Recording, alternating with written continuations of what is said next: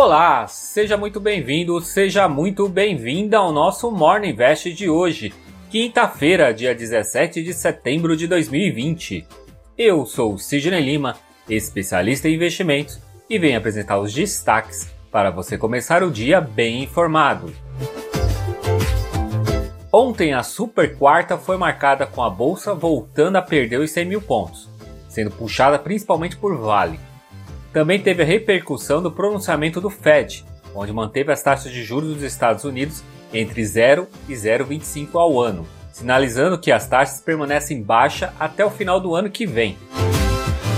A nossa bolsa terminou a quarta-feira com uma queda de 0,62%, aos 99.675 pontos o volume negociado foi de 20,6 bilhões de reais. Das 77 ações que compõem o índice, 42 ficaram em baixa. As maiores altas do índice foram CVC, subindo 4,23%, seguida por Azul, que subiu 3,75%, Gol, que subiu 3,69%, e Duke, avançando 2,63%, e BR Mal, subindo 2,35%.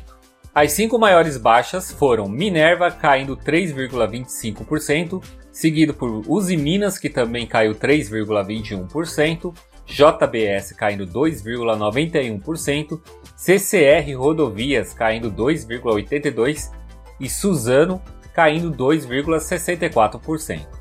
A moeda americana também fechou no vermelho, recuando 0,92%, sendo cotada a 5,23. No mercado de juros futuros ficaram assim. O DI para janeiro 2022 avançou 2 pontos base, fechando o dia a 2,89.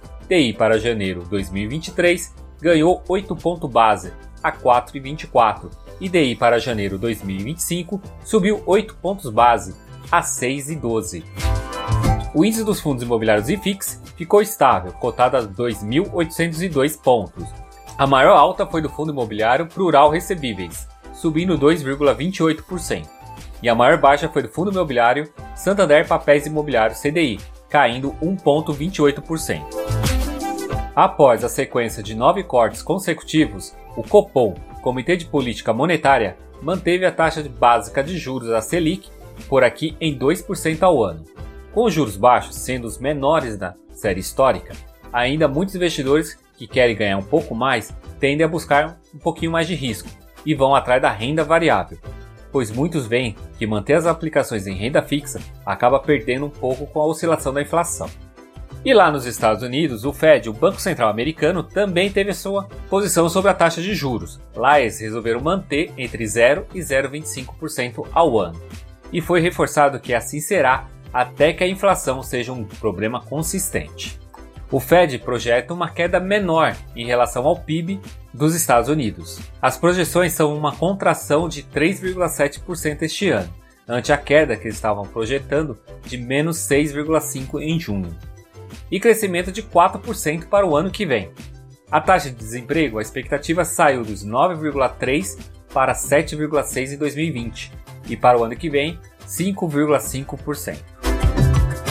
Em Wall Street, a SP 500 e a Nasdaq recuaram 0,46 e 1,25 respectivamente, puxada pelas empresas de tecnologia como Apple, que caiu 2,5, Facebook encolheu 3,3%.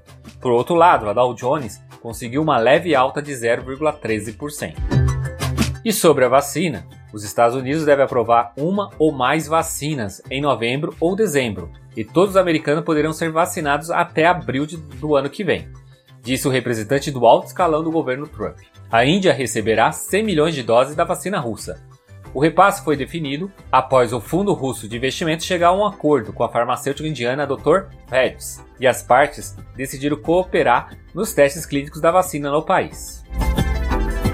O presidente da Câmara de Deputados, Rodrigo Maia, testou positivo para o coronavírus. A informação foi dada através de sua assessoria. Desta forma, o presidente da Câmara se junta a outros líderes brasileiros, como o presidente Jair Bolsonaro, Davi Alcolumbre e o recém-empossado presidente do STF, Luiz Fux, que também contraíram o Covid. Fux havia testado positivo no último final de semana. Outras autoridades que participaram da posse dele, na última quinta-feira, também testaram positivo. dois ministros do Supremo Tribunal de Justiça, uma ministra do Tribunal Superior do Trabalho, além do próprio Maia. Na agenda de hoje teremos a divulgação do índice de preço do consumidor na zona do euro, decisão sobre a taxa de juros do Reino Unido. Esses foram os destaques de hoje no nosso Morning Invest. Esse conteúdo está disponível nos principais agregadores de podcast, como Deezer, Apple, Google e Spotify. Então já aproveita e compartilhe esse conteúdo para mais pessoas. Tenha uma ótima quinta-feira e eu te encontro amanhã, aqui neste mesmo canal. Então, até lá!